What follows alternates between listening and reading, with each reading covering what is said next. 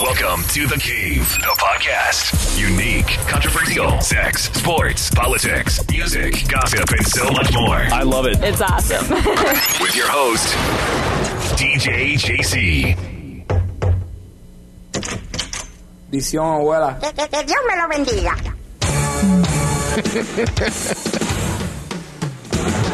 Mi abuela. Mi abuela. Mi abuela. En español.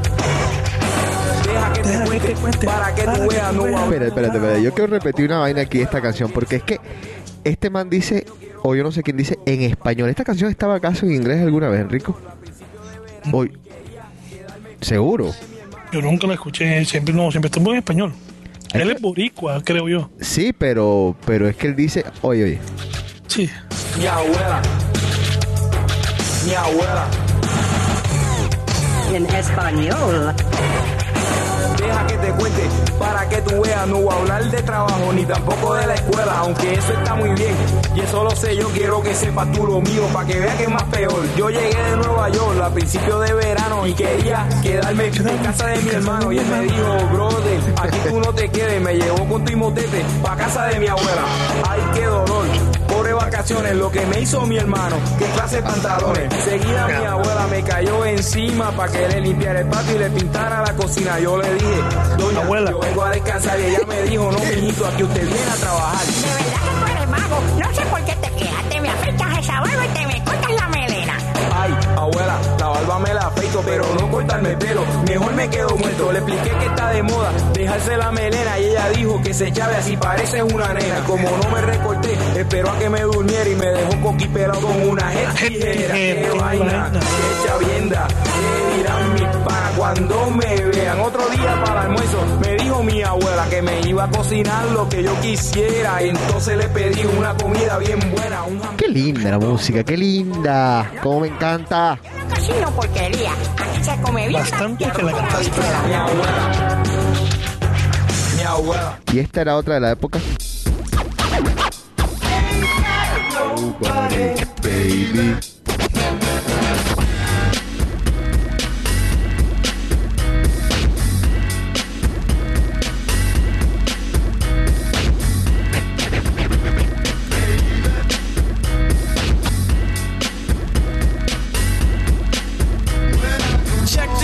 This out, This out, baby. baby. Tenemos Tenemos tremendo tremendo lío. lío. Last night you didn't go a la A la casa casa de de tu tu tío. tío. Bien bandida la tipa, oiga. You were at a party higher than the sky, emborrachada de Bacardi. No, I wasn't. I bet you didn't know que conocía Cantinero. What? He told me you were drinking and wasting my dinero. Talking about come and enjoy what a woman gives a hombre. But first of all, I have to know your nombre. Now I really wanna ask ya, que si es verdad. Would I lie? And please, Please, por por favor, favor. tell me la verdad because I really need to know. Necesito entender if you're gonna be a player or be my mujer. Cause right now. Ok, gente, bienvenidos a. Straight mentirosa. Me? Today you tell me something y mañana es otra cosa. Diciembre 4 del 2012. Mierda. Se acabó el año. Te estaba molestando la gente, Enrico, mandándote mensajes de, de que por qué no hacíamos el programa o algo por el estilo. Sí, sí, sí. Ya tenía dos Twitter por ahí diciendo que para cuándo. Se ponen, se ponen agresivos, ¿ah? Agresivos y medios. Eh, bueno, tenemos que, obviamente, comenzar el programa con esta trágica noticia de la muerte de Miguel Calero. Eh, falleció hoy. No entiendo muy bien lo de las condiciones eh, que tenía. Decían que era que le había dado una trombosis y le dio otra trombosis. No, es, es Una retrombosis. pero no tengo ni idea de, de lo que de lo que en verdad fue lo que le pasó como pues esos términos médicos yo los, les intento huir porque me da una vaina saber de, esas, de la asistencia de esas cosas pero bueno parece que le había dado algo antes le dio ahora y de verdad que es una pérdida inmensa sobre todo por, por lo que era él como, como ser humano. Todo el mundo habla maravillas de, de Miguel Calero. Y bueno, que descanse en paz.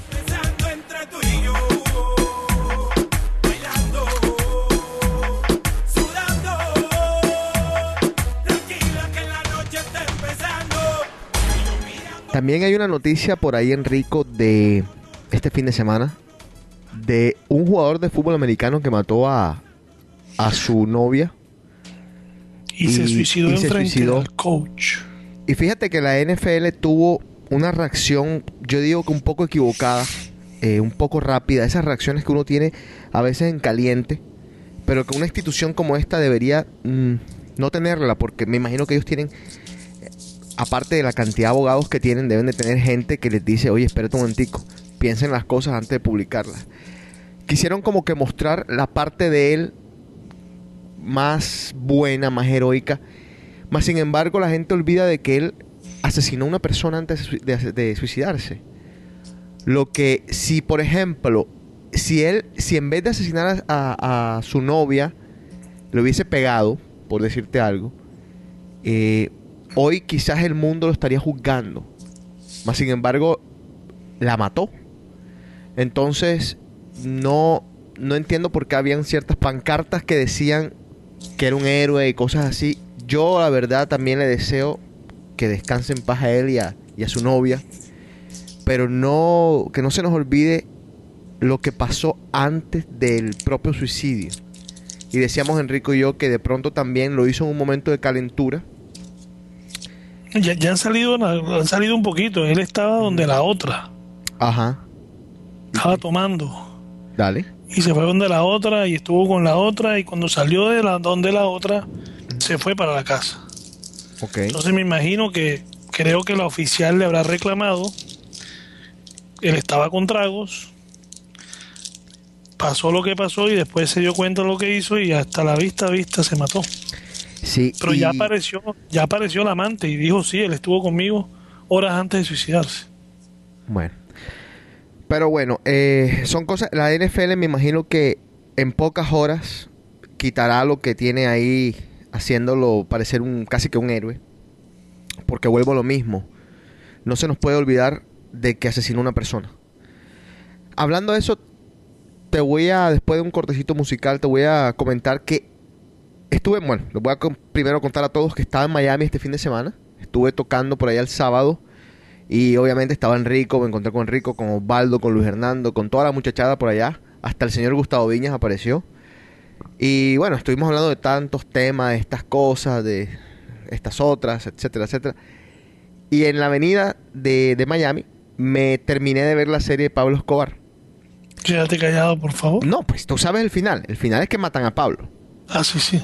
Bueno, ya sabemos, eso lo sabe todo el mundo. Pero lo que yo quiero decir es que ya uno pensando en- con cabeza fría y, pues, dándose cuenta de, de a- después de haber visto la serie, después de habérsela gozado, de haberse reído, es una serie que mezcló muchas cosas, el drama, la violencia, el humor. Eh, uno dice, bueno, fíjate, yo comencé a repetir ciertas palabras, le agarré cierta simpatía a Pablo Escobar, a los compinches, a, a este, al chili, uno le agarró cierto cariño. Eh, estamos hablando de, de- de la serie, de los personajes de la serie como tal. Y no en balde, muchas personas se quejan de los productos que se están vendiendo, sobre todo a nuestros niños. Las influencias. O sea, en serio, en serio, yo sí, pues tengo que decir, si a uno viejo ya, a uno ya más adulto, le, se le pegan ciertas cosas. Imagínate lo que puede ser la imagen de Pablo Escobar en un niño que de verdad no vivió ese, ese país de nosotros, esa guerra que tuvimos en ese país. Cualquiera se puede influenciar mal. Entonces, yo no digo que pues que, que dejen de hacer esas series, que hagan lo que quieran, que hagan 20.000 series de esas si les da la gana. Pero que las pongan no son series para la familia, primero que todo. Tiene que ser un horario tarde y que sean muy explícitos en decir que tiene que ser para mayores de cierta edad, yo diría de 18 años para arriba. Justamente por eso, porque no queremos eh, que, los niños en Colombia tengan cierta simpatía con este personaje nefasto que fue Pablo Escobar, porque la realidad es que fue un personaje nefasto que le hizo mucho daño al país y que si hoy usamos sus palabras en tono de broma, si usamos sus amenazas folclóricamente, hay gente, víctimas, que pues no deben de estar muy felices con, con todas esas bromitas y con todos esos cuentos que pasaron. Porque Pablo Escobar no dejó 10 muertos, Pablo Escobar dejó miles de muertos en Colombia, miles de viudas, miles de huérfanos y no es para estarse riendo de, de esta situación. Pero bueno, ya pasó la serie, yo me la vi excelente, una serie muy excelente, pero también pasa algo con las series en Colombia y en Latinoamérica en general.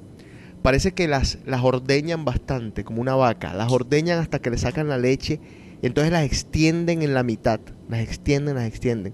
Y parece que al final como que comienzan a perder rating y alguien les dice, tienen que terminar la serie, lo más pronto posible, lo más pronto posible.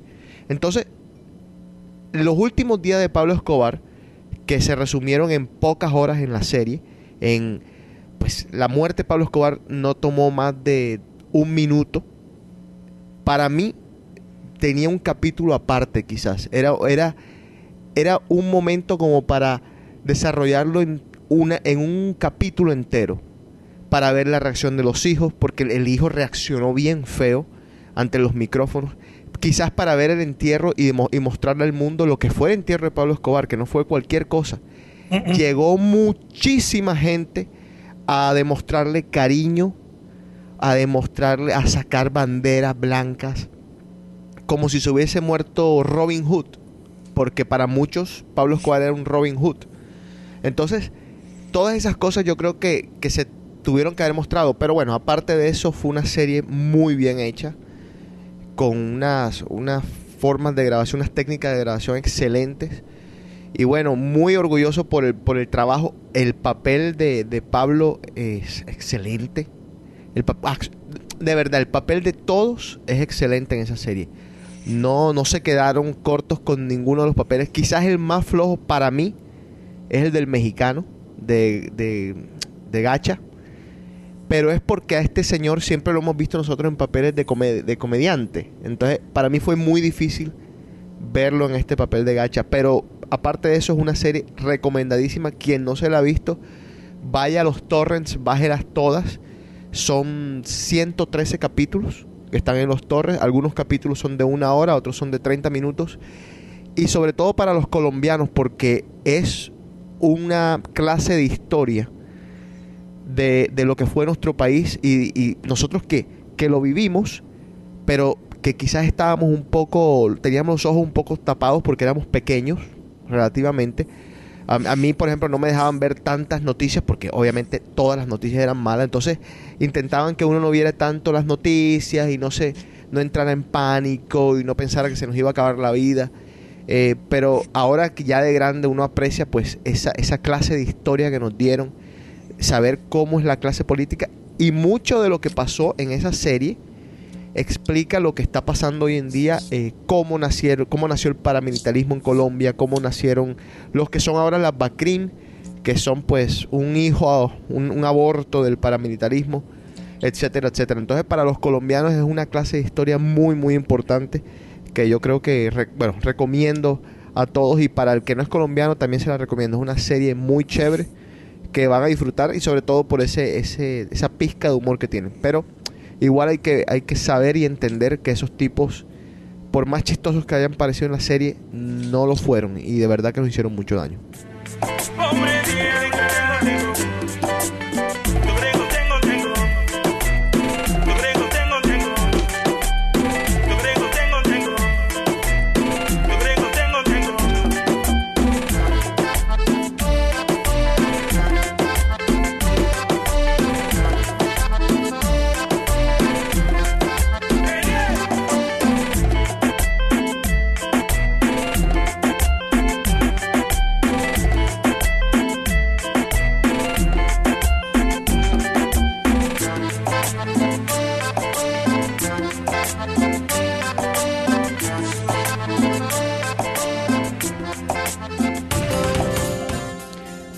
Quiero mandarle un saludo a todos los amigos DJs de boda. Les quiero decir que los respeto. Les, les tengo una admiración enorme porque hacer bodas, señores, es para machos, en serio. Hay que tener una paciencia para tratar con todas las edades, pidiéndote una cantidad de locuras y saber pues manejar eso y hacerlo bueno. Yo lo hago de vez en cuando, intento no hacer bodas nunca, pero cuando las hago siempre digo lo mismo, siempre digo, ¿por qué las hago? ¿Por qué? Si me desgastan tanto. Y Enrico, que tuvo la oportunidad de estar al lado mío toda la noche, ¿qué te pareció? Paciencia. Hay que tener mucha paciencia. ¿ah? La, gente no, Paciencia. la gente no lo entiende, la gente no lo entiende, no lo va a entender. Hacer un club, hacer una... En el club es fácil, porque yo en el club lo que le digo a los muchachos es pónganse ahí dos seguridad y no dejen entrar a nadie si me están molestando. Pero en la boda no, o sea, el, el papá. ¿ah? alma y sentido, que no me pierda la tarde, que no me duerma vencido,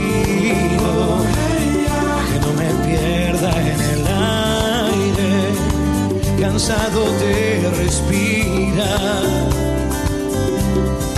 Oh, no, no. que me pierda en la sombra, que no me duerma el brillo, que no me pierda del cariño. Bueno, Enrico, ¿qué tienes para, para esta noche? ¿Qué tienes preparado por ahí? Eh, bueno, encontré algo por ahí que me llamó la atención. A ver. Mm, o sea, las 10 razones saludables para tener sexo. O sea, 10 razones que, que- que dicen que el sexo es saludable, más bien, si lo ponemos mejor así. O sea, una excusa para tener sexo. Una excusa no, o sea, supuestamente según lo que estaba leyendo, el sexo es trae más cosas buenas que malas.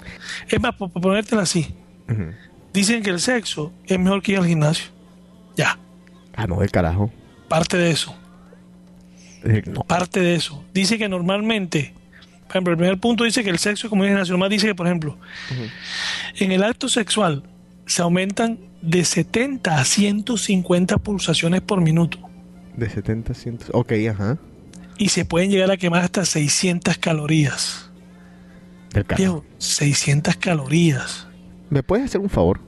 Dime. ¿Me puedes, mientras yo pongo música, me puedes buscar cuántas calorías se quema uno masturbándose? Ok, voy a averiguar. Sí, averígate, averígate, en serio.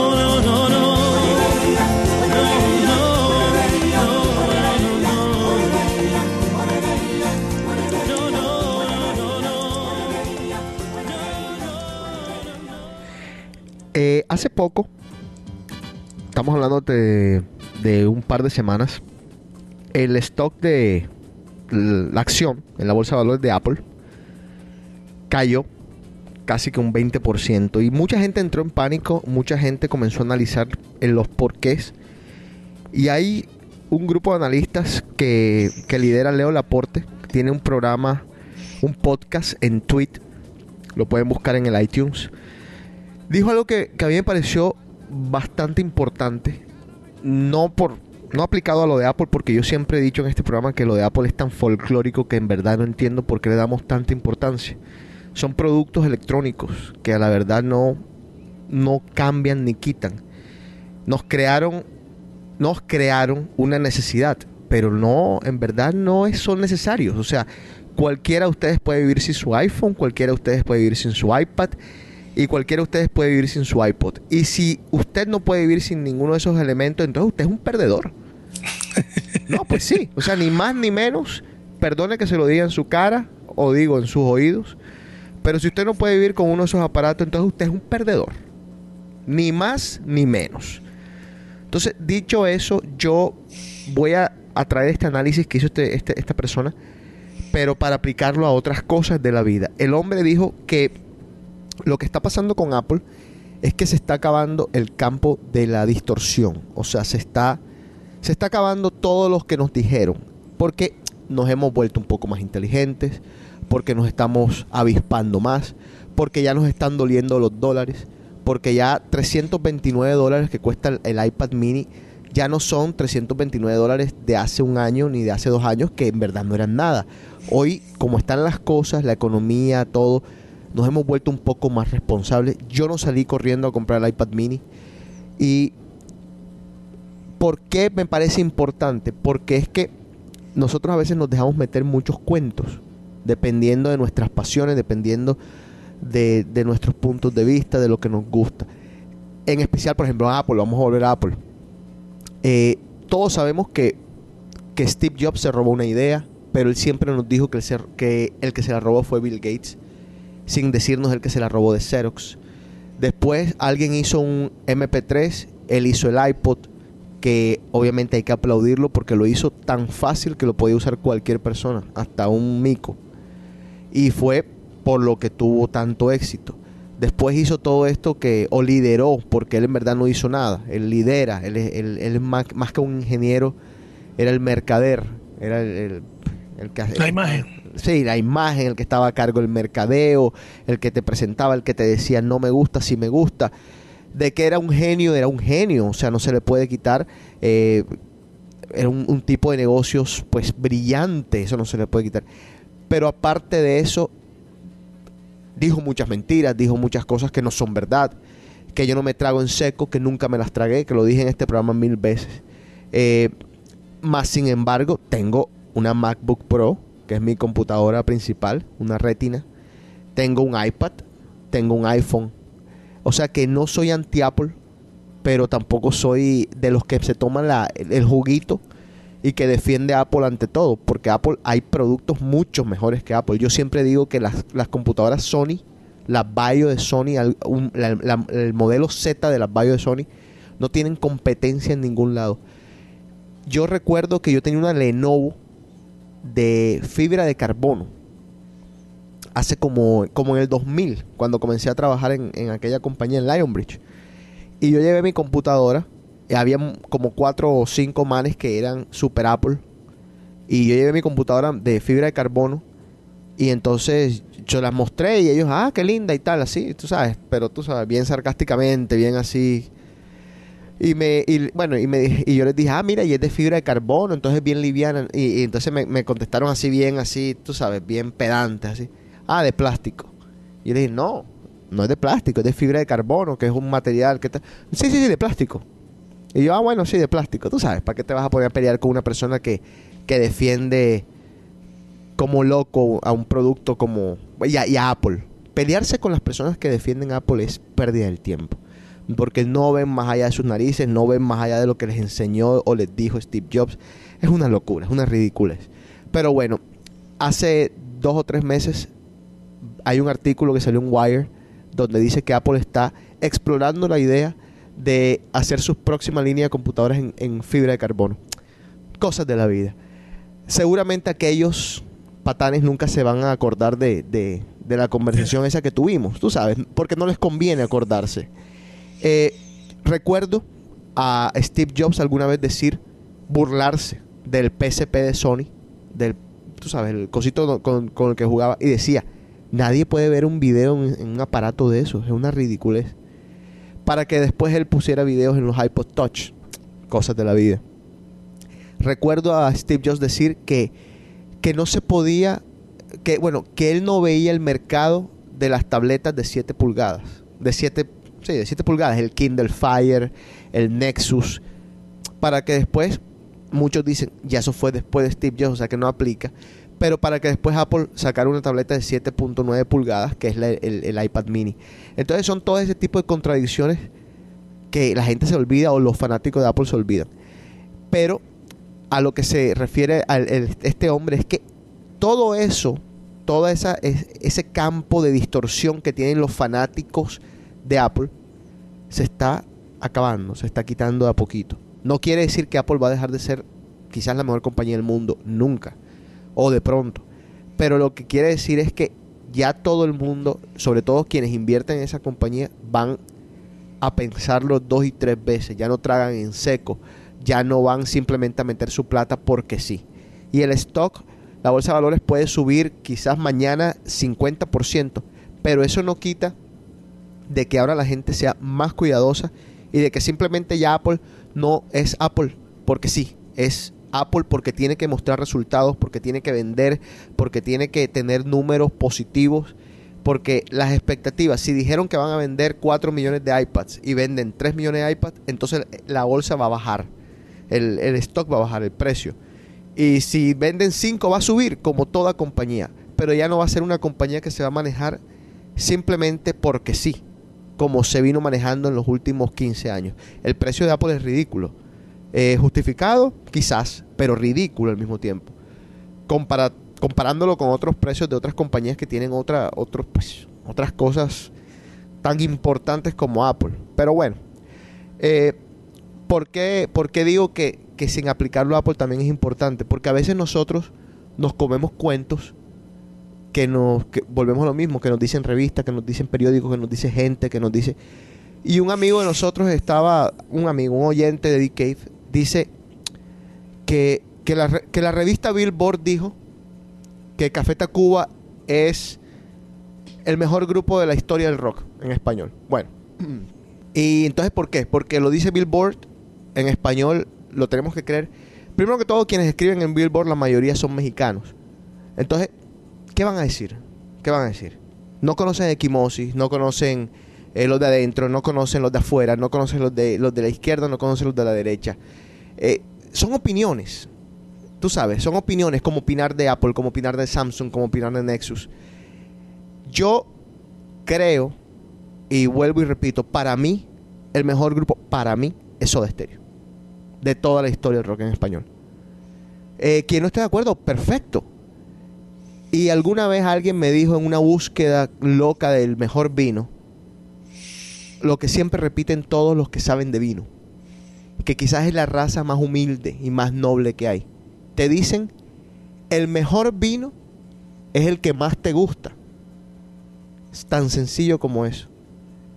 Entonces, si a ustedes les gusta Café Tacuba, mis respetos, pero para mí, lejísimos de ser el primer grupo de, de rock en español en la historia. El rock en español en, en Barranquilla, sobre todo, fue una, una fiebre en mi ciudad. Una fiebre que duró un año, quizás un poquito más. Eh, y muchos grupos fueron. Fue Enanitos Verdes, Prisioneros. Prisioneros. eh, ¿Quién más estuvo por ahí, Enrico? Uy, Eh, Los este, toros- ay, hombre. los toros- Vilma Palma y Vampiros. Vilma Palma, pero, pero no son rock en español, son más pops. No, ni digas que son ok, rock en español. entonces Miguel Mateos, Sí, Miguel Mateo. eh, los, to- los toreros muertos. Los Toreros Muertos, Bite. Bueno, eh, no, fueron, fueron tantos. Lo que yo quiero decir en verdad, el punto es que esto de, de- de hablar de, de quién es el mejor, qué producto es el mejor, qué grupo es el mejor, qué equipo de fútbol es el mejor, es tanto de gustos como de soberbia. Para Enrico el mejor equipo del mundo es la Juventus. exactamente, cada uno tiene su gusto. Eso es, es que eso, o sea, hay calidades. Yo digo que para todos se aplica. O sea, hay gente que, por ejemplo, para ti el mejor perfume puede ser, Versace. Exacto, Dreamer de Versace. exactamente. Como por ejemplo, a mí ahora mismo me gusta ese, pero me gusta el, el blue de Chanel. Sí. Y entonces, o sea, yo creo que lo que dicen del vino se aplica, el- el- el- es lo que a ti te guste, que los valores, sí, eso es, yo creo que el- todo lo- el costo, yo creo que ya se tiene que ver, más que todo es con, con la propaganda y con el, Con la demanda. La demanda es lo que impone los, los costos a la, a la Ya. larga. No, y, y hablando, hablando, volviendo al tema de los grupos, por ejemplo, que es bastante como es, es tan, tan subjetivo. Eh, acá en los Estados Unidos hay una, una, una polémica de años porque todo el mundo quiere poner su propio grupo como el mejor de la historia del rock. Y aquí, aquí que sí hay de verdad muchísimos para escoger. Eh, bueno, estamos hablando a nivel mundial, pero, pero aquí, donde, donde salen la mayoría de las revistas, los análisis, etcétera, eh, se habla mucho, por ejemplo, de los Beatles como, como el grupo que revolucionó la música, pero pero muchos otros dicen, no, no, la verdad no, o sea, no, no son los Beatles, fueron eh, Futano. Eh, otros dirán, no, ni para el carajo, fueron, ¿qué te digo yo? Los Rolling Stones. O sea, hay gente que dice, los Beatles, ¿qué son? No existen, son los Rollings. ¿Sí me entienden? Los Stones. Eh, no, alguno te puede decir fueron Aerosmith, o otros te pueden decir, ¿sabes qué? El mejor grupo de la historia ha sido YouTube. O sea, eh, no se puede determinar cuál ha sido el mejor grupo a nivel de pues mundial. Es tan subjetivo, es tan basado en, en de dónde eres, es tan basado en lo que de verdad pues hacia dónde se inclinan las inclinaciones. Es como, por ejemplo, cuando yo veo los premios, vi los premios Grammy latinos. Para mí es una ridiculez. Para mí los premios Grammy latinos son una ridiculez. Dan unos premios, hacen unos shows, hacen una- unas cosas que por eso los dejé de ver por tanto tiempo y me senté a verlos porque ahora con lo del Twitter uno se sienta a ver los programas para casi que criticarlos y comérselos. Entonces yo estoy tuiteando mientras estoy viendo el show que lo hago lo hago sí lo hago con el con el reinado de belleza lo hago con con un pocotón de cosas que, que ajá que son tan folclóricas pero que, que, que, pues generan risa tú sabes y, y ahí ahí por ejemplo le dan los premios a una gente que tú dices cómo es posible que este tipo o sea por ejemplo ponen a Pitbull a cerrar los Grammy Latinos y mucha gente se desmaya de la emoción de ver a Pitbull para mí, y, y- y yo creo que quienes me conocen lo saben, para mí Pitbull es de lo peor que le ha pasado a la música, lo siento. Al que le guste Pitbull, qué chévere por ti. Pero para mí Pitbull es de lo peor que le ha pasado a la música. Y yo soy culpable de, de tocar Pitbull, porque yo toco Pitbull y muchas canciones de Pitbull, pero es un, es un Y desorden. te las piden. Y me las piden y no, y los complazco. O sea, no tengo nada en, en- en contra de. Bueno, yo cuántos artistas, artistas hasta amigos, puedo decir que he joda, impulsado, que le he dado mi apoyo, pero incondicional, y que no me gustan, joda, cientos. Cientos, cientos, cientos. Pero uno lo hace a veces porque también el público pues lo pide. Y yo en, mi, en mis eventos o o cuando yo toco, yo soy, creo, un 60% yo y un 40% la gente. Sobre todo por el género que toco. Si toco solamente, si tocara solamente house, sería 100% yo. Y ahí sí tocara lo que a mí me dé la gana. Pero como toco latino, entonces me toca complacer mucho porque hay veces que, que yo, que yo, obviamente, tengo mis, como digo, mis, mis, mis boundaries, mis barreras. Por ejemplo, Tus yo no- parámetros. mis parámetros bien claritos. Yo no toco bachata. Yo no toco bachata. Y me puede, mira, me han mostrado billetes de 100, así. Mira, aquí tienes el billete de 100. Eh, tócame una bachata, por favor. Y le he dicho, lo siento. Yo no toco bachata, ni por 100, ni por 1000, ni por 2000. Si me traes uno de 10 mil, comenzamos a hablar, tú sabes. Pero, bueno, sí, porque todo el mundo tiene su precio, ¿no? Pero no, pero volviendo, o sea, en serio, me han mostrado un billete 100, me ha dicho, por favor, tócate una bachata. Y digo, no, no, no. O sea, no, no, ya, hasta ahí. Les toco el reggaetón, les toco salsa, les toco merengue, les toco todo lo que me gusta, les toco muchas cosas de las que no me gustan, pero tú sabes. Pero bueno, eso era lo que yo quería decir. Así que, en definitiva, este, este cuento de cuál es el mejor grupo no lo vamos a resolver en este programa nunca. Entonces, yo creo que lo mejor es estar de acuerdo en estar de desacuerdo.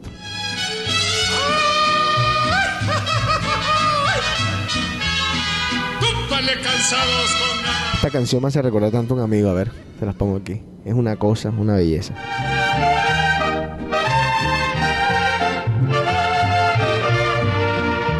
Llegó borracho el borracho pidiendo cinco tequilas Llegó borracho el chino. y le dijo el cantinero se acabaron las bebidas. En otras noticias, les tengo que decir que ya tenemos un nuevo online radio, un nuevo DAC radio, que se lo recomiendo. Está las 24 horas del día, 7 días a la semana. No tiene comerciales. Lo que teníamos antes tenía comerciales. Esto no tiene comerciales y estoy agregando más y más música. Y pueden pedirme música, no me pidan bachata, porque ya comenzaron a mandar que bachata. Sí, ya comenzaron a mandar, pero yo sé que es jodiendo. Alguno de estos, Carlos Ortiz, uno de estos, y que bachata, bachata, agrega bachata. No voy a agregar bachata, entonces eh, mándenme sugerencias si quieren de canciones y tal. Y bueno, ahí les pondré algo. Borracho y cantinero. Y también vamos a comenzar a pasar The Cave en vivo por ahí, así que estén pendientes. De nuevo, les recomiendo que nos agreguen a los dos, a Enrico y a mí, al, al Twitter. El mío es José Cotes, todo pegado. El de Enrico es Enrico B 1974. Viente, muy cerquita. Y ahí les vamos a decir cuando, cuando vayamos a hacer el programa en vivo. Y también vamos a hacer shows desde el club. Hubiésemos hecho un decade de allá desde casa de Luis Hernando, hombre. Se me ocurrió, bueno, para la próxima. Sí, para la próxima. De pronto el borracho Y este sábado estoy en Nicaragua. no vale nada. Y le Y después del tema de Enrico, yo les tengo un temita. Vamos a hablar un poco de esos sitios del internet donde se consiguen parejas. Como por ejemplo Match.com y tú sabes, eh, eHarmony.com y todas esas cuestiones. Este es de una persona que estuvo en 1500 dates. Mi madre. O sea, hizo un estudio de 1500, o sea, se prestó a 1500, a 1500 citas para entregarnos este documento que yo creo que es muy valioso y que habla mucho de lo que uno puede esperar y de lo que pasa en esos sitios en internet. Música y seguimos aquí en The.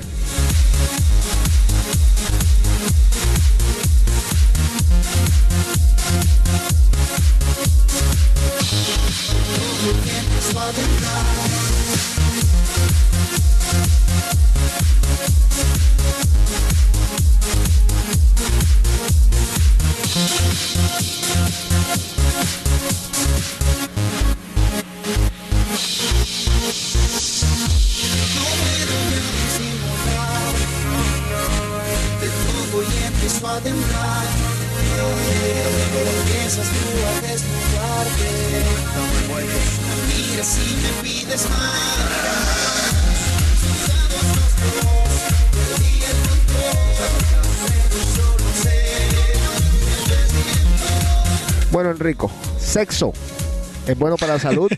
Oye, ya te averigüé. Ajá, averígame. Dale, cuéntame. 34 calorías. ¿34 calorías la masturbación? Sí, ¿En el, señor. en el hombre y la mujer? Sí, señor. Mierda, o sea que me tengo que masturbar 10 veces por día. degenerado. pues sí, porque, ajá. Bueno, dale. Entonces, lo que te decía, los 10. Entonces, el primero era ese, o sea, de que lo consideran como ir al gimnasio. Porque dice que se puede llegar hasta quemar hasta 600 calorías. ¿Tú cuántas calorías quemas cuando vas al gimnasio? No, yo lo máximo que he quemado son 300. Yo también, men. Pero yo no Y sé eso, si- una hora como animal. Entonces, esa es, ¿serán esas calorías del gimnasio? ¿Algún, algún oyente que nos ayude de esos que, que saben todo? ¿Son esas calorías del gimnasio las mismas calorías de la vida? O sea, las mismas calorías de la rutina? ¿O son calorías distintas? A mí me, me da la impresión de que quemar 300 calorías en el gimnasio debe tener un significado, un plus. Porque no puede ser posible de que yo queme 300 calorías caminando aquí a la vuelta de la manzana y que sean las mismas que yo queme en un treadmill ahí en, la- en el gimnasio. Entonces, alguno que nos ayude si sabe esta información. Sí, Enrico. Bueno, el otro dice que, que, que la, el- la frecuencia te va a ayudar porque mejora tu corazón. Dice que hicieron un estudio en la Universidad de Queens que dice que, que si tienes sexo por lo de entre dos o más veces a la semana, reduce en un 50% las posibilidades que te dé un ataque cardíaco. Impresionante. Sea, para que te des cuenta. Como el que se murió. Hay uno que se murió cogiendo. ¿Tú no viste esa vaina? ah, ah, dale. Pero murió feliz, o sea, yo digo, o sea, No joda. Y si yo es no sé, en- o sea, y si en eso es relativo también. ¿Se imagina que uno vea en, el- en el orgasmo? ¡Ay! Ahí queda. No, pero hay gente, hay, los hay, o sea, Tú gritas, tú gritas, o sea, Enrico. Cuando te vienes, tú gritas. bueno, la razón número tres Ajá. dice que disminuye los dolores. ¿De qué?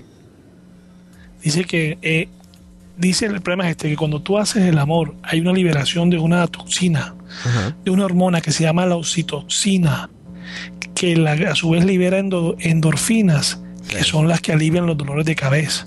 Claro. Entonces el que diga que tiene dolor de cabeza y que no quiere culiar es un mentiroso. Es al contrario. es al contrario. Esa- esas mismas endorfinas son las que te ponen a dormir. Exactamente. Ajá. ¿Sigue? Así que muchachos, nada de mentiras que tengo dolor de cabeza para no hacerlo. Muchachas, más bien. El cuarto punto, más que todo habla de que eh, el sexo reduce la presión sanguínea, ayuda a la reducción de la presión sanguínea. Lo cual yo no, lo cual no sé, José, o sea, José, si. Si fuera así, todo el mundo no te mandarían pastillas para la presión. No, pero Te es diría que, que- lo que pasa es que no todo el mundo... Mira, eh, pues sí, coincide. Si te pones a pensar, la gente comienza a tener patatús cuando deja, deja de tener sexo. O sea, tú comienzas a tener una vida un poco menos saludable cuando ya picas como los 50 años más o menos. Y no, o sea, obviamente no es una, una, una cosa, no es una relación directa de la otra. Pero, pero pues, o sea, sí, en alguna forma, pues tiene sentido, ¿no? Pero es que, o sea, o sea, yo sí, yo sí sabía lo de la oxitocina. Que la oxitocina es la que te ayuda. Ya. O sea, Sí. por ejemplo, es más, cuando dice que estaba leyendo ahí que hay estudios que recomiendan, hay una parte un poquito grotesca, Ay, que cuando la mujer está en, en lo No. No, en las molestias premenstruales y eso, lo mejor es hacer el amor. no da. Para que te des cuenta.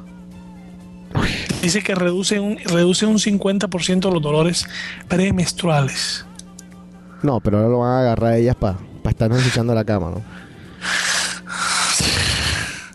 Ajá. No, yo- o sea, créeme que hay cosas que estaba leyendo y yo decía, o sea, yo entiendo, pero yo lo que no, no o sea, no alcanzo es, cuando tienes una condición precardíaca, tú no me vengas a decir a mí que hacerlo te, te va a ayudar a que tu corazón se ponga más fuerte. No joda. Es que, es que también yo me imagino que, que ellos se refieren a que, a que tienes que tener posiciones un poco casi que espasmáticas. O sea, quédate tranquilo tirado. O sea, no te vayas a poner como un mico si tienes una, una Si condición no te vayas a poner a hacer, no te vayas a poner a hacer salto de ángel, cosas así. La vaca loca, la vaca muerta. Bueno, El- el otro punto que hablan aquí, Ajá. que dicen que previene el cáncer de próstata.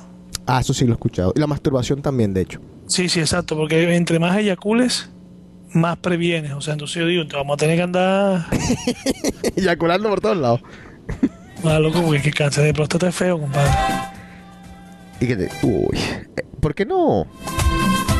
En nuestra, en nuestra cara de seriedad que tenemos de vez en cuando, ¿por qué no comenzamos a preparar a los chicos que escuchan DKF que tienen apenas entre 25 y 35 años? Vamos a comenzar a prepararlos mentalmente para que de aquí a 10 años sepan que les van a meter el dedo en el culito. Así que Enrico, te recomiendo que... que Bueno, que también estudiar- relativo. ¿Sabes qué? Estaba leyendo, No, estaba no, leyendo de que Ajá. lo que pasa es que al momento se me olvidó cuál es la la hormona, o, sea, eh, eh, a ti te hacen un examen a través de, de la sangre, en el cual, si tienes el número de, no sé, ahora mismo no se me ujú. te puede decir si tienes, si tienes problemas de próstata. No necesariamente tienes que meter el, el dedito. No joda, pero yo, yo, todas Lo las que pasa, que lo que pasa es que, o sea, el tacto es el mejor, el mejor examen. Bueno, hay, hay, hay algunos que ya están acostumbrados, así que no importa. ¡Qué linda el Calderón! Y Felipe Gutiérrez, el hombre guapo. Oye, esta canción como que linda para esto que estamos hablando del dedo. Ay, a mí me gustan tus sueños, todo lo que piensas, todo lo que haces. Bueno, seguimos, dale. Otro punto, disminuye el estrés.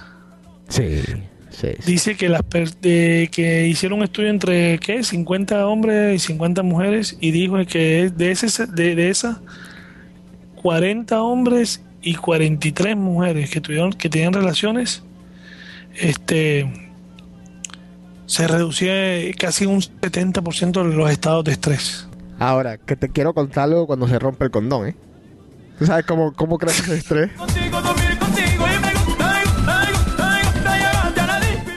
Seguimos. Pues una cosa, o sea, yo me pongo a pensar. Ajá. Yo decía, ok, son 10 puntos, ta, ta, ta. En muchos no estoy de acuerdo. Mm. O sea, porque digo, o sea, vayamos al caso de este muchacho que se acaba de morir, 41 años. O sea, no me digas a mí que, que, que, que, o sea, eh, las condiciones, o sea, una trombosis De calero, tú es dices. algo que te puede pasar a ti, me puede pasar a mí. O sea, se nos puede subir la presión por una emoción, se sube la presión, se sube la presión arterial, se te sube a 200 y te pudiste quedar frito hoy mismo. Es que, es que, a ver, es que, no joda, para morirse nada más hay un, hay un requisito que es estar vivo. Y entonces a veces nosotros creemos que, que, por ejemplo, que los atletas tienen una vida saludable, pues envidiable, o que, que no tienen ninguna condición patológica o física. Y, y creemos que por ser atletas no son vulnerables a, a otras condiciones que, pues, que, que, tienen, por ejemplo, los obesos, etcétera, etcétera. Yo conozco gente que no hace ni un solo ejercicio y tiene abdominales. Y no hace ejercicio. Y tú le dices, pero ¿cómo los sacas? Y dices, no, no, no sé, los tengo. ¿Qué te digo? Los tengo. Y conozco gente que se mata en el gimnasio yendo todos los días y no le salen. Entonces, Está más, está más gordo. y está más gordo, sí. Como, bueno, como tú.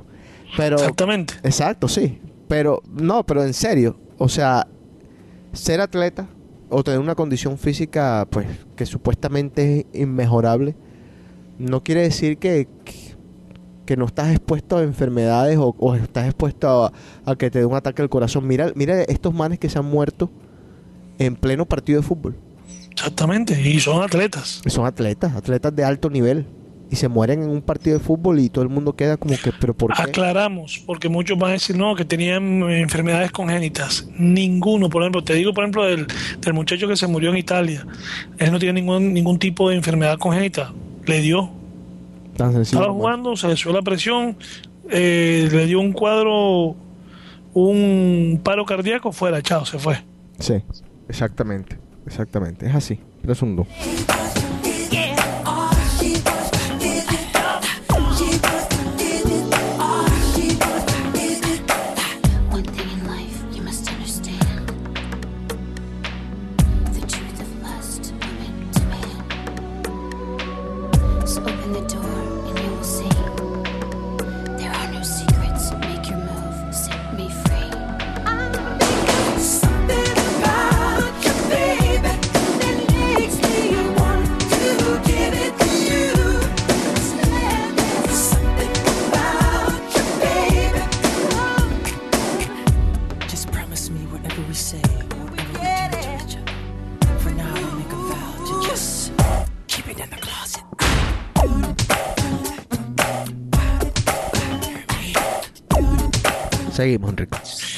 punto dice que aumenta las expectativas de la vida.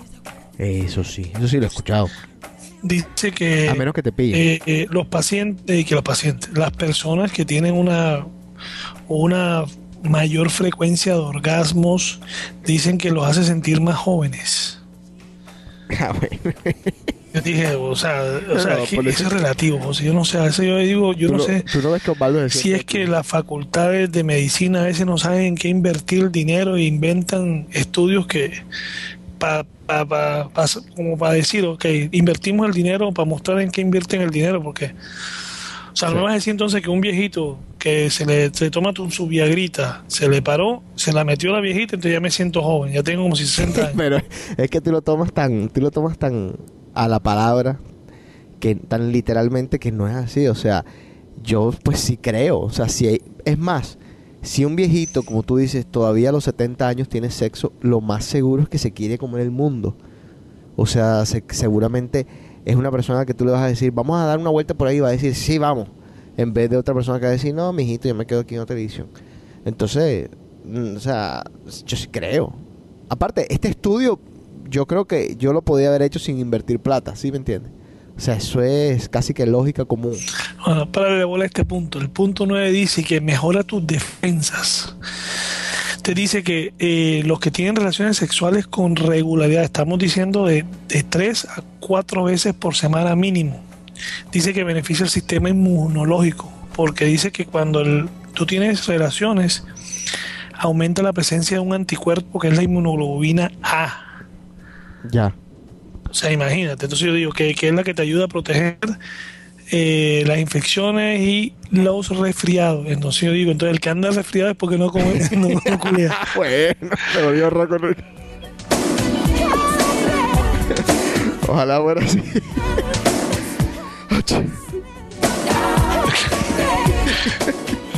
No, entonces el que anda, el que anda, el que anda, que, que no le da una gripa, entonces ¿qué? Es un culión. Exacto, exacto, o sea, imagínate. y se toma pastillas, es que no, es que te vuelves loco tú.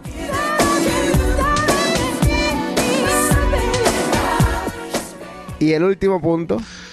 que dice que tiene que ver con que con la incontinencia urinaria. Dice que, que entre más lo que hace es este, endurecer los músculos pélvicos, lo cual ayuda a que la a que a que, me. a que tengas eh, no tengas problemas con la in- o sea de que te orines o sea yo creo que eso aplica cuando estás viejo me imagino yo. Sí, claro. Hablando de eso, les recomiendo a todos los oyentes las pastillas esas de Cranberry, son un éxito, ¿viste? Te hace ir al baño, o sea, súper bacano, súper chévere. Me siento mejor. Meo. ¿Listo, Enrico? Sí, señor. Así que muchachos, un consejo les doy. Ya saben que no pueden decir mentiras que me duele la cabeza, porque ya, ya, ya, ya no es excusa. Y los que andan resfriados, ay, ay, ay. Y para quienes no tienen pareja, entonces yo les voy a decir dónde, en qué lugar deben de ir a buscar viejas. Digo, en el internet. El señor que hizo este estudio, que se prestó para esta labor tan tediosa, no fue Osvaldo Velasco, fue Mark Restuccia. Y como dije ahorita, 1500 citas. Yo me imagino que, que no las pagó todas. Me imagino que alguna habrá que no la habrá invitado a comer. Me imagino que alguna habrá ido al parque nada más porque si no se hubiese quedado en la quiebra. Así que voy a ir contándoles de a poquito qué dice este señor.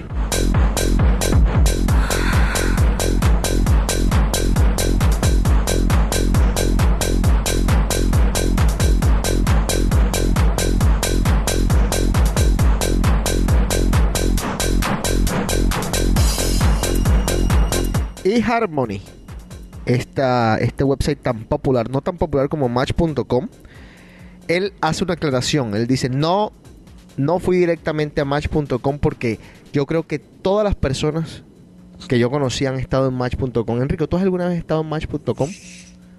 Sí, para chismosear, pero es que ya cuando ven que te va- ya cuando tú ves que te van a cobrar 40, 60 dólares por la membresía para tener acceso aquí, acceso allá, ya yo no creo en eso. Ah, no, entonces no, no, no, nunca has suscrito de verdad. No. ¿Nunca has salido con una tipa en un date por internet?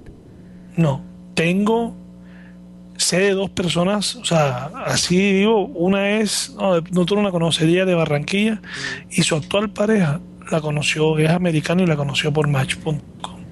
¿Y tú alguna vez has salido a, a- has tenido, o sea, una, has salido con una persona en una cita ciega? Nunca. Nunca. Bueno, eHarmony dice que es quizás lo más sano, que hay mucho, mucho de dónde escoger, pero la calidad no es muy buena.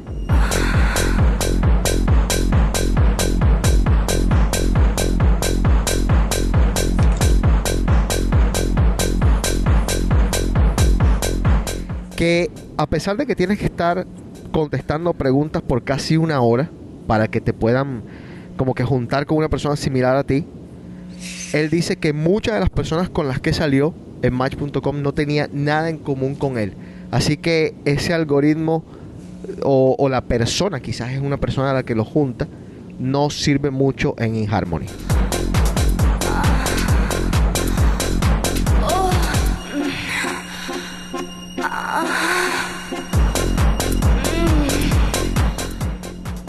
Plenty of Fish o pof.com es un site del que yo he escuchado mucho porque lo mencionan en programas de televisión, es bastante un poco folclórico el site. El site, primero que todo, es gratis, Enrico, para que lo sepas. Y él dice que es más gente buscando diversión y no para buscar una, de verdad, una relación a largo plazo. O sea, en pocas palabras, para tener sexo, quizás ir a comer, quizás tener unas par de saliditas, pero nada, nada de verdad en serio. Bueno, ya por ser gratis, ya tú sabes el tipo de personas que va a traer, ¿no? Obviamente.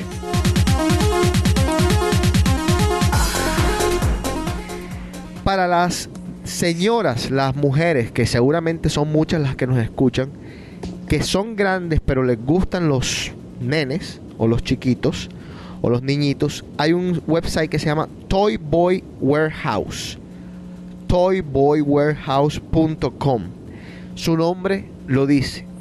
Usted lo que hace ahí como mujer es que se mete y va a encontrar peladitos buscando a señoras mayores. Cuchimamas. Cuchimamas, como le dicen en Colombia. Pero que tienes que tener cuidado porque es una comunidad bastante pequeña. Y muchas de las mujeres que están ahí se conocen. Entonces no te puedes poner con, con cagadas con una porque de pronto se va a enterar la otra. Así que ya saben. Para la gente que tiene fetiches, para aquellos que tienen alguna aberración, esos puercos ahí afuera que me están escuchando, hay un website que se llama Alt, en alt.com, A-L-T.com. Son personas que tienen bastantes fetiches, entonces tú puedes organizar la información por los fetiches y así encontrar una pareja. Es una buena idea si te pones a pensar, porque ajá, es muy difícil encontrar personas que le gusten las mismas cosas puercas y asquerosas que te gustan a ti, Enrico, sí o no. Ah, en serio, ¿eh? ¿Tú ¿Tienes algún fetiche, Enrico?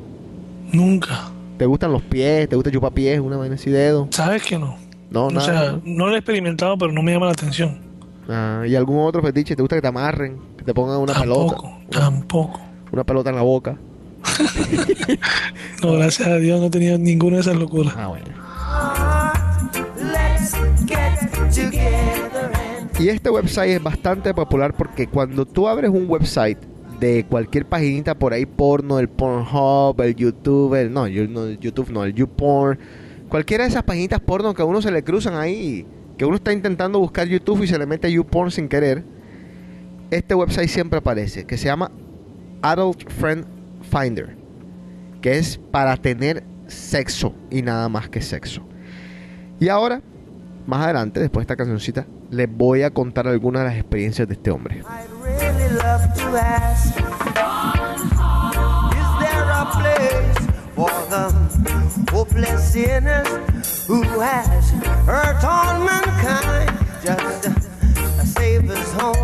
really. One love. What about a one Mark nos cuenta, para aquellos ya interesados y que se quieren meter, esperan un momentico, no vayan todavía a suscribirse. Mark nos cuenta que lo, lo primero que tienen que hacer correctamente es escoger el nombre de usuario. Por ejemplo, él vio algunas muchachas que tenían como nombre de usuario Louis Vuitton o Louis Vuitton 624 o I love my BMW 325. Entonces, si de verdad estás buscando Cougar, Cougar 65. Exacto, si de verdad estás buscando una relación seria, estamos hablando de relaciones serias, si estás por joder, bacano. Eh, yo creo que si tienes Louis Vuitton como nombre de usuario, yo la verdad no me interesaría en ti. Candela. Sí, ya tú sabes que eres, eres una que va a ser una persona complicada de manejar. Ajá. Y lo mismo, si tienes si, te- si como hombre pones I love my BMW, ya tú vas ya uno sabe como que, uy, espérate, este tipo está más entre los carros que entre las mujeres. Ahora, te voy a hacer una pregunta a ti. Dale. ¿Tú crees en esas vainas? Sí, yo creo. En, lo- en los match, en los websites para, para conseguir pareja, O sea, yo tengo, yo tengo mi increíble... dubilidad. Exactamente. Porque es que, loco, a ti siempre se te van a mostrar de una, se te van a mostrar de entrada de una manera. Pero eso es en la vida real. El, el chino, entre, entre todas las cosas que ha dicho en la vida, dijo algo bastante sensato alguna vez aquí en este programa.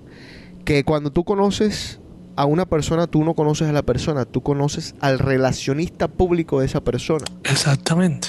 Nadie te va a decir de entrada, mira, yo soy divina, pero también soy así, así, así, así, así, así, así, así, así. Y va, y va a enumerar todos sus defectos, porque obviamente la gente, aparte, la gente no sabe a veces que tiene ciertos defectos que son insoportables, por ejemplo. La gente a veces cree que, yo, mira, hay en los programas, en los realities, si los realities han servido para algo en esta humanidad, es para darse uno cuenta de que la gente vive, y volvemos a lo mismo, en un campo de distorsión de la realidad, al, al tema que comenzamos, con el, con, con el que comenzamos el programa. O sea, hay gente que de verdad cree que no son insoportables y son insoportables. Uno ve en la televisión a muchas de estas chicas y uno dice, o sea, nadie puede salir con estas tipas. Obviamente al final tú consigues eh, alguien que va a salir contigo. Todo perro tiene que su hueso, todo O sea, hueso tiene yo digo, eh, para mí, o sea, esto es un medio para acercarte, para romper la barrera. Pero ya de ahí a que yo no, yo no creo. Yo digo, yo prefiero seguir en las mismas.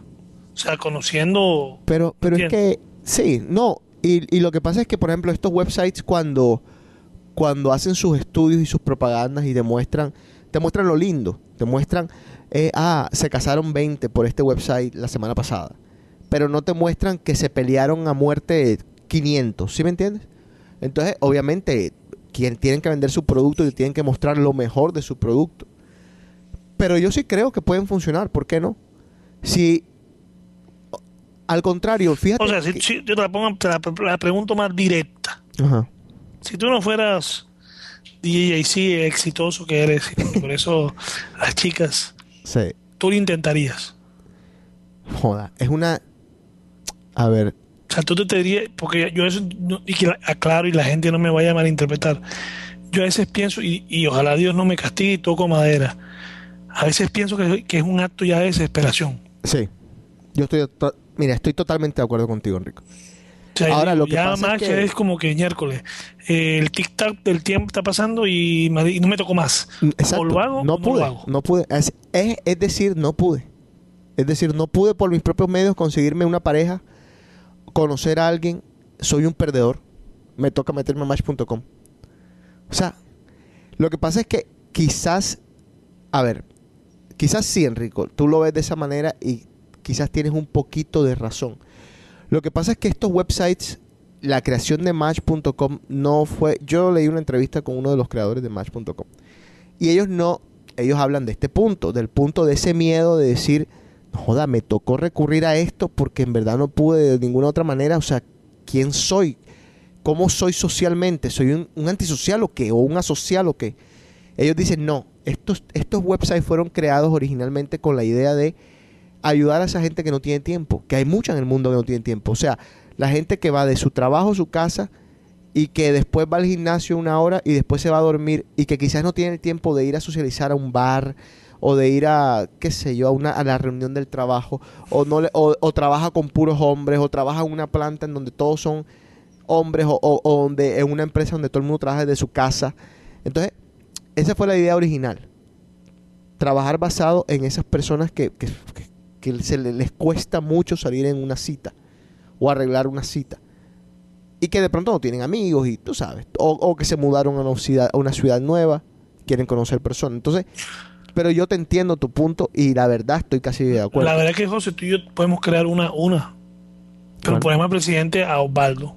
Osvaldo puede ser el matchmaker facilito. El Sales con Osvaldo y fuácata. El thing.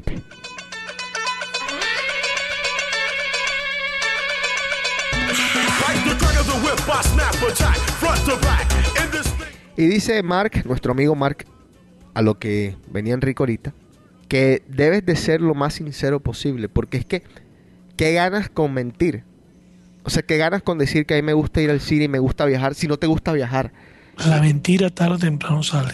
No, aparte de todo es que la gente cree que poniendo, por ejemplo, me encanta viajar por el mundo, eso es un plus. No, hay gente que no le gusta viajar. O sea, hay gente que odia, que odia. Sí, que, que le pone una. es que es así. O sea, yo Sí. creo que en las relaciones uno tiene que ser 100% honesto. de entrada, porque es que eventualmente si no la vas a sufrir. O sea, si te gustan las películas de miedo, o sea, dilo. Porque es que después vas a tener una persona al lado que le va a parecer una ridícula, una película de miedo. Entonces vas a hacer la burla de esa persona. Bah, Estoy hablando de un ejemplo estúpido, pero en verdad.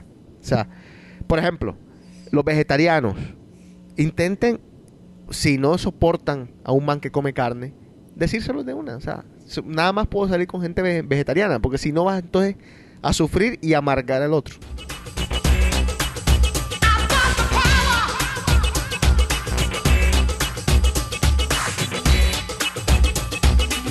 ਵੇਖ ਵੇਖ ਵੇਖ ਵੇਖ ਤੈਨੂੰ ਵੇਖ ਕੇ ਤੈਨੂੰ ਨੱਚਦੀ ਵੇ ਕੁੜੀਏ ਮੁੰਡੇ ਪੰਜਾਬੀ ਨੱਚਦੇ ਆ ਵੇਖ ਕੇ ਤੈਨੂੰ ਨੱਚਦੀ ਵੇ ਕੁੜੀਏ Dice nuestro amigo Mark que cuando te comienzas a comunicar con estas personas por estos websites, en especial los que no son solamente para sexo ni para un one night stand y eso, que tienes que hablar mucho antes de quedar en la primera cita. Hacer muchas preguntas para que ya pues tengas una idea un poquito más concisa de, de lo que es la persona. Y no simplemente como les pasa a muchos amigos ven la foto uy qué deliciosa esa mami. Quiero salir con ella. Mi amor vamos a salir. No. Aunque les parezca divina intenten hacer preguntas. Eh, es que uno nunca sabe. Entonces pregunten lo más que puedan. Ese es uno de los consejos de nuestro amigo Mark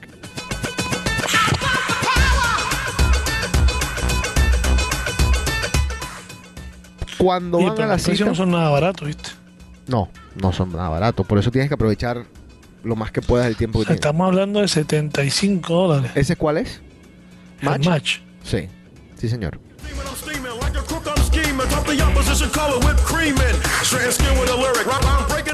Bueno, nuestro amigo habla de que no lleves a las personas al mismo lugar porque pues corres muchos riesgos.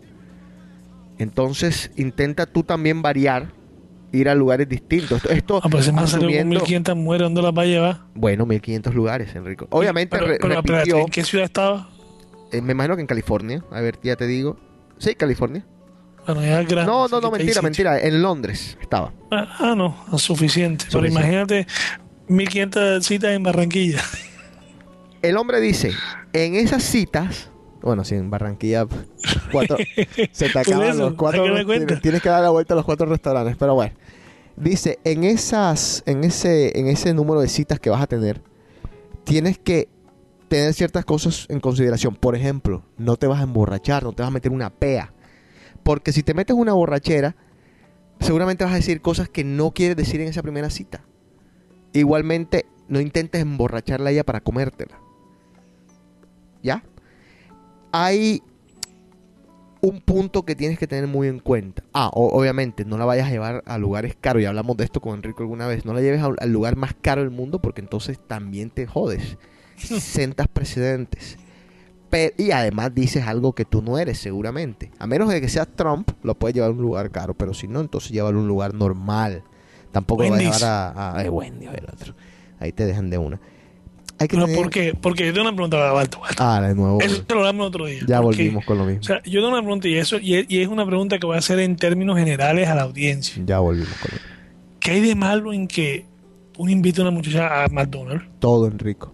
Alguien me dijo hace poco, ¿por qué carajo es tan importante el anillo para, para de compromiso? ¿Por qué? Y yo le expliqué, mira, yo te voy a explicar por qué. Tú tienes que pensar que tú tienes una hija.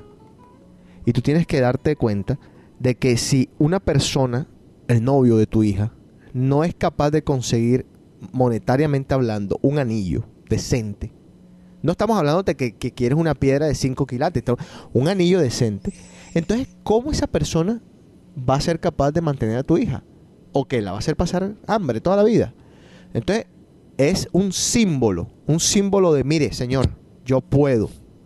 Yo puedo a usted, a su hija, darle tranquilidad, darle estabilidad, darle un hogar. Eventualmente, si tenemos hijos, puedo mantener a sus hijos. No soy un vividor, no soy un tipo que va a estar viviendo de su tetilla. Entonces, aquí está el anillo. Como símbolo después de eso, de eso que yo estoy prometiendo. De igual manera, tú llevas en una primera cita una pelada Wendy's y la pelada inmediatamente va a decir, bueno, qué rico Wendy's, pero este tipo es un líchigo. De uno. Se come, se va a comer tu hamburguesa y de pronto tendrás suerte y te, y te aceptará una segunda cita, pero es que Bueno, también depende, José. Yo creo que eso se aplica en latina, porque tú vas a una gringuita y te la llevas para Wendy y vas feliz. Eh, no creas, ya las, las gringuitas ya no son tan, tan bobas tampoco. Eh, el hombre dice que cada vez que tú salgas en una de estas citas, ahora que ustedes están en esta fiebre, siempre tengan un plan de escape. Por si pasa algo, por si las cosas no salen bien. Sobre todo en esta época en que eh, ya mucha gente sabe cómo usar Photoshop. En esta época en que en Instagram las fotos todas parecen lindas. Yo cogí una, una, una foto mía en Miami que me tomé en Instagram. Me salió una barriga. Le puse un filtro de esos de Instagram. Desapareció. Entonces, ya saben, tienen que tener un plan de escape. Por ejemplo, ah, porque ustedes enseguida dijeron, pero ¿qué plan de escape? Ah, ya les voy a decir. Por ejemplo, un amigo, un amigo que esté pendiente por si los tienen que llamar y hacer el show de que tengo una cita urgente que acaba de salir a última hora o cualquiera de esas cosas que parecen estúpidas pero que de verdad funcionan. Si tú le dices a una pelada, tengo una cita, ¿qué te va a decir? No, no, no, te fuiste, ya, listo. Y se acabó. Así que ya saben, plan de escape.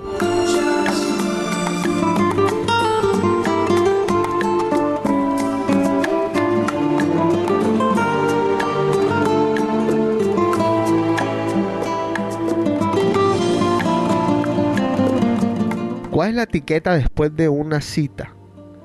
La etiqueta es, sí, si te interesó la persona, volver a comunicarte, pero no ser intenso.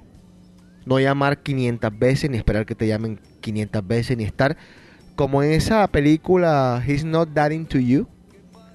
No estar pendiente del teléfono así que dejas de trabajar por estar pendiente del celular a ver si te manda un mensaje de texto o, o si te llama. Si te llamó, chévere. Y si no te llamó, también. Y como hombre, si te interesa, llámala. Y si no te interesa, déjalo así. No jodas tanto. Para siempre odiarme por un rato. Una cosa que le pasa mucho a los hombres, sobre todo cuando tú estás en un website en donde puedes escoger, escoger y escoger, es que a veces crees que lo que viene después es mejor que lo que tuviste antes. Entonces, a veces no logras sentar cabeza.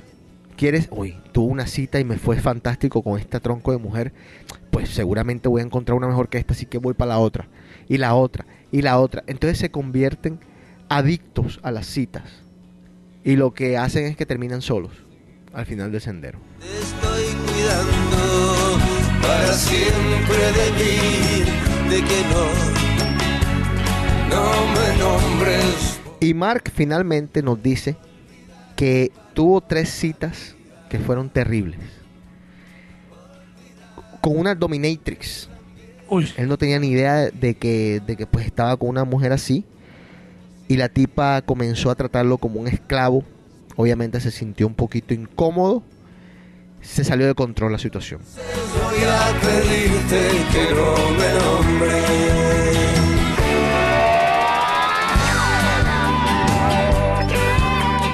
alguna vez fue a la casa de una muchacha que nada más lo que quería era sexo. La encontró por este eh, Adult Friend Finder, entre tantas citas que tuvo. Y que cuando entró a esa casa, la casa asquerosa, con basura, comida tirada, y entonces le tocó tirarse por una ventana e irse. No soportó. Para toda la vida olvidar. Y la tercera mala cita del hombre fue una loca. La pelada como que tomaba pastillas que la mantenían pues cuerda. Y en una de esas se, se despertó en mitad de noche pensando que el tipo era Robbie Williams. Y comenzó a insultarlo y a decirle de que, de que su música apestaba, etcétera, etcétera. 40 minutos de pelea. Lo mejor lo voy a seguir dando. Estoy para siempre de mí. Al mismo tiempo habla de que ha tenido muchas buenas citas y que, contestando la pregunta de Enrico, si uno sigue ciertas, ciertas reglas, estos websites puede ser que sí funcionen. Sobre todo para aquellos, bueno, obviamente para los que quieren tener sexo, de que funciona, funciona. Si tú te metes en Adult Friend Finder, seguramente vas a encontrar a alguien con quien vas a tener sexo, punto. Si no, estás bien jodido. Pero si lo que quieres es una relación a largo plazo, eh, pues ya sabes, tienes que crear un, perfil que sea verdadero, seguir ciertos requisitos. Hay mucha información en internet acerca de qué es lo que de verdad tienes que poner ahí y ser lo más honesto posible seguramente te va a ir bien. Entonces, Rico, ¿te vas a meter en match.com? No, hasta allá no llega mi desespero.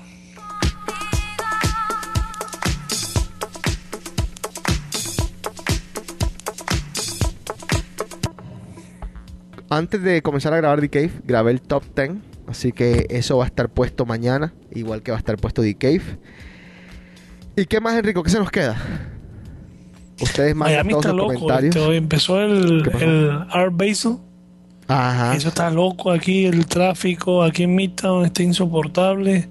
Que, que yo me quedé un ratico ahora mirando a la gente y tú tienes que ver la recocha de cuchimamas que se ve que Miami está lleno de eso, ¿no? ¿Ah? Miami está lleno de cuchimamas, de, de sí, pero acuérdate que, lo, que, que el Art Basel vienen todos los coleccionistas, todos los, eh, o sea, todos los que tienen obras de arte vienen a mostrarlas. Entonces vas a encontrar, lástima que tú te fuiste, pero tú pasas por el aeropuerto y vas a ver al fondo todos los aviones privados de muchos de esos. Wow. Del carajo. Y entonces tú, yo me senté un ratico ahorita que fui a comprar algo a comer, me senté y te lo juro, te lo juro que eran viejas de 50 con unas pintas. Que digo, estas viejas vienen es a, a ver que pescan. No jodas. No, pero eso está bien. Eh, sí, pero tú sabes que estos, Enrico, manes- ¿y tú- estos tipos no tú se van a meter. tú no sal- a ver, ¿tú no saldrías con una, con una señora mayor? De salir saldría. Pero ¿a qué- ¿hasta qué edad? ¿Hasta qué edad, hasta qué edad saldrías y, te- y Yo no tendrías tengo sexo? límite en ese aspecto, o sea, tampoco, No, tampoco no vas a salir con una de 70, pero sí, o sea, yo digo, Ah, entonces si tienes si se me presenta 70. una de 50 Pero si tú y tienes está- 50 y ya. está, y está así, estilo Demi Moore, Oye, pero si tú tienes 50 ya, ¿cómo así? ¿ah? No. ¿Qué dijiste? Si tú tienes 50 ya, entonces ¿cómo así que se te presenta una Que 50? atrevido, hijo de madre. Saquen la cuenta, 74, cumplo 39 en menos de un mes. No, en un mes.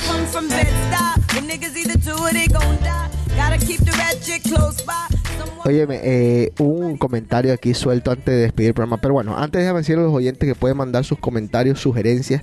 Si tienen algún tema, algo que quieran que toquemos, a djc.com. También tenemos en la página para aquellos que no quieren dar su email o no lo quieren mandar directamente. Pueden mandarlo por la página en la sección de contactos. Ahí pueden mandarlo anónimamente. Así que pueden hacer eso. También les recomiendo que pongan sus comentarios positivos en iTunes. Sí, no pongan negativos, porque en verdad a ustedes les gusta este programa mucho para que estén poniendo pendejadas negativas. Y si ya sobrevivieron hasta todo el programa completo es porque les gusta de verdad. Pongan los comentarios positivos y bueno, nos ayudan así a, a subir. eh, ya saben que The Cave en iTunes tiene dos secciones: The Cave el este, que es la, se- el season nuevo, y The Cave el de los archivos. Entonces pueden escuchar todos los archivos. En Todavía faltan algunos archivos por subir, pero cuando tenga tiempito lo hago. Pero es- les digo, esto es un poquito complicado. It's not safe to go to. Them boys approach you. Better say quick who you close to. Don't come through. Y, y lo último era que le iba a decir a Enrico, esto de, de Brickell. Brickell es una ciudad distinta a todo. Brickell, Florida. No es parte de Miami, no es nada, no es, no es esa corronchera inmunda de Miami. Brickell es una vaina muy, muy bacana. Sobre todo el señor Osvaldo Velasco que vive en Brickell como un rey, ¿eh? Rey. Ese, con él podemos crear la nueva match.com. Better have a pass when you cross that bridge. Welcome to Brooklyn. Put your lighters up. L.A. Yep, yep, yep. Elmas.com. Put your lighters up. Texas, keep putting your lighters up. New Orleans, put your lighters up. St. Louis, put your lighters up. Bueno, Enrico, despídete. Keep putting them lighters Bueno, un saludo a todos. Este, quería aprovechar, estaba revisando. Tenemos un fan que se llama Omar, no sé qué, que nos pre- me preguntó hace siete días que cuándo era el, Claro, Omar es el el nuevo de podcast. Omar es el de Café Tacuba. Ok, ahí está. Que hay que decirlo, Omar, que, que, ¿Quién más está? que deje, que deje estar leyendo Billboard en español. No, no existe. Bueno, cada quien tiene su gusto, ahí no vamos a hacer nada. Cada quien defiende su... ¿Tú sabes qué revista es buena para esto? ¿Sabes qué revista es buena para esto, Enrico? Ninguna. Sí, No, ninguna, ninguna. no, yo recomiendo Soho. ¿Para música? Hacen análisis. para música no, para lo que sea. Ah, no, mentira. sí. Soho No, pero Colombia. Soho tiene, tiene bueno, también tiene editorial de música. Ah, perdón, perdón. Déjenme decirle a los oyentes. Ya sí, es verdad. Omar le va a interesar mucho esto. Eh, Soho Colombia, S-O-H-O, sacó una aplicación para el iPad. En donde uno puede bajar las películas, las películas. Uno puede bajar las revistas enteras totalmente gratis. Y en Soho Colombia, aparte de tener unas mujeres espectaculares que muestran en Soho, salen muchos documentos, o sea, bueno, escritos, documentales, etcétera, de temas varios, por ejemplo, de los mejores grupos de rock en español y cosas así que hacen un estudio desde el punto de vista colombiano, eso sí advierto. Entonces van a ver muchas cosas que quizás, volvemos a lo mismo, no les van a gustar porque ustedes no van a estar de acuerdo, pero bájenlo que recomendadísimo, sobre todo por las mujeres que salen en Soho ahí. ¿Qué pasó? La Copa del Burro, eh, nuestro, nuestro, Nuestro amigo, sí, nuestro amigo eh, Adolfito Sablé tiene una sección ahí que se llama La Copa del Burro y les recomiendo que en Twitter, si quieren seguir a alguien, sigan a ese tipo. A Z A B de burro L E H es su, su Twitter. Síganlo porque cuando sobre todo dice cosas estándares que no son de, de la realidad del país, que no son específicamente de Colombia, se van a reír. Es un tipo con una imaginación impresionante.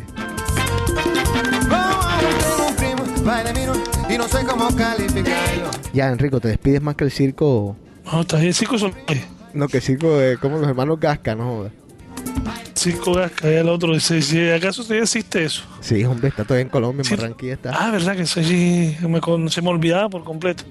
Bueno, este, un saludo a todos. mira, duran en la, en, la, vemos. en la radio, duran cinco meses. Es la última semana del circo Gasca. Y él dice, es la última semana del circo Gasca. Ay, Dios mío, No, son- esa época. sí, Oye, ajá. este, estaba viendo Circo Soleil, va para Colombia, en Sí, marzo sí, va a. Barecay. Y, y- y- le- Bogotá. y les voy a contar una cosa. Para mí, Baracay ha sido el mejor de todos los circos colectivos. La verdad es que, te soy sincero, Dios me ha dado la fortuna de que ya tengo una colección, desde que este personaje que tengo al otro lado me, me, me inculcó esa cultura de Circo Soleil. Y te digo, Barecay ha sido lo mejor. Sí. De pronto el que le sigue ¿Ese no fue nos el lo vimos juntos? fui, ¿No nos vimos juntos acá? ¿Cuál? ¿No, nos- ¿No nos vimos juntos para acá aquí en Boston? Sí, sí, no, en Hartford, fuimos a Hartford. A Hartford. Espectacular Baracay. ¿Será es el ese? número uno. Yo Fui a- sí, ese eh, sí. Pero, por ejemplo, fui a ver ahora el de Cousa, a Ajá. Tampa. Ajá. Y hay un par de mexicanos que hacen una. En una. eh, le dicen la, la- el aro de la muerte. Ya. Ay, mi madre. Sí. Creo que es lo único. Pero de resto, creo que Barecay, en cuanto a música, Sí. Cuanto. Yo creo que ha sido lo mejor. Yo salí loco, yo compré la, la banda sonora y todo, que la vendían ahí. La música es excelente. No, esos circos con Soleil son buenos, pero Baracay es del otro mundo. Y el, Va pa- el- va pa' Colombia. Va para Colombia. ¿Y cuál fue el otro que...? Bueno, ah, que te iba a decir que los payasos de los circos Soleil son de morirse de la risa. Son unos payasos. Son los payasos. Sí, la verdad que sí. Bueno, ya, ahora sí, en serio. Chao. ¿Qué? ¿No? Eh, será el próximo lunes. Bueno, listo. Con Camilo. Vamos a invitar a Camilo el próximo. Bueno, listo, perfecto. Bueno, gente, gracias. Esto fue The Cave.